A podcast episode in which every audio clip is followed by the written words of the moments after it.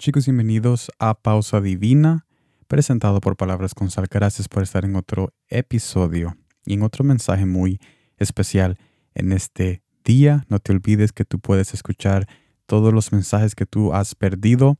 Todos los mensajes de antepasada tú lo puedes escuchar en cualquier dispositivo a cualquier hora.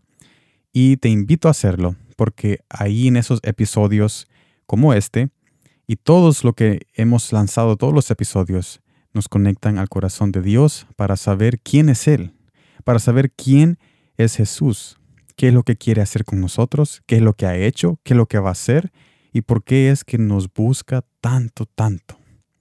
En este día estaremos hablando de la ansiedad, estaremos hablando cómo vencer la ansiedad para todos aquellos que quizás están terminando este mes ansioso. Este mensaje es para ti, para que tú comiences este próximo mes sin esta ansiedad y con la compañía de Cristo.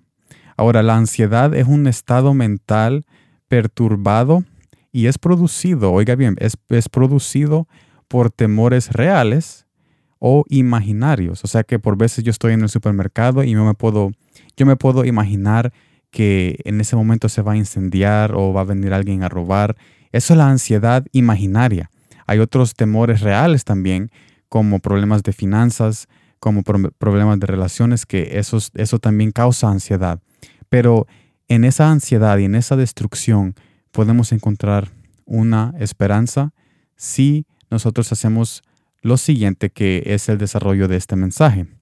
Y estaremos comenzando en 1 de Pedro capítulo 5 versículo 6 que nos dice de esta manera. Humíllense, pues, bajo la poderosa mano de Dios para que Él los exalte a su debido tiempo. Quisiera enfocarme en esta palabra humíllense de este texto, que por cierto es la nueva versión internacional. Esta palabra humíllense en el griego tiene la traducción de bajar. Entonces en este pasaje nos está diciendo literalmente Jesús con la traducción griega, nos está diciendo de que bajemos nuestros corazones de los lugares que no pertenece estar ahí el corazón. Y esto incluye el corazón de tus familiares, tu corazón personal y mi corazón.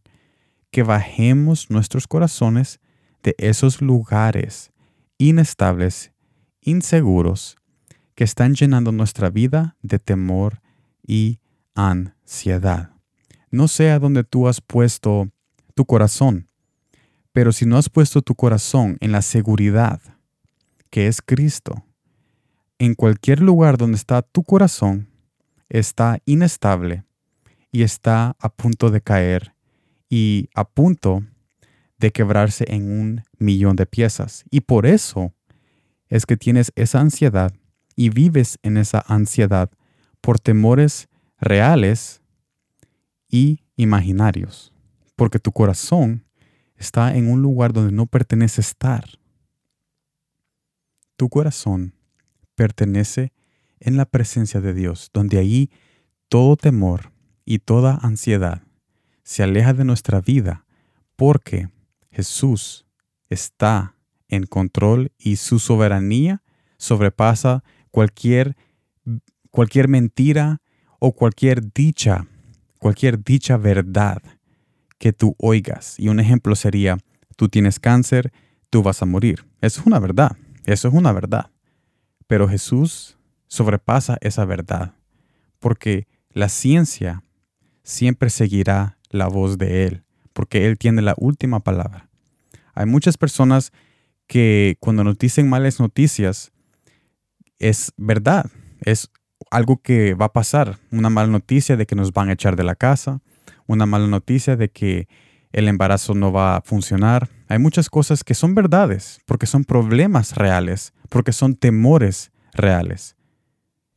Sin embargo, si nuestro corazón está en Cristo y en su presencia, aunque sea verdad ese problema, hay algo que es más alto, hay algo que tiene la última palabra, hay una presencia más fuerte y hay un Dios que puede cambiar esa realidad y esa verdad triste, esa triste verdad, con otra verdad de gozo, de esperanza y de amor que transformará literalmente ese problema que tú tienes a algo nuevo que tú puedas glorificar a Dios y tú puedas reconocer de que no estás solo en este camino y que puedes vencer la ansiedad si tan solo pones tu corazón donde debe de estar, que es en la presencia de Jesús. Así que gracias por estar en este mensaje y espero de que tomen este mensaje como una invitación a bajar sus corazones de los lugares que no pertenece estar ahí sus corazones, porque su corazón, sus corazones, los corazones de sus familias, le pertenecen a Cristo y deben de estar en su presencia. Claro, nosotros tenemos el libre albedrío, pero cualquier lugar que no sea la presencia de Cristo llenará nuestra vida de temor y ansiedad. Nos vemos en la próxima y como siempre, gracias por el tiempo.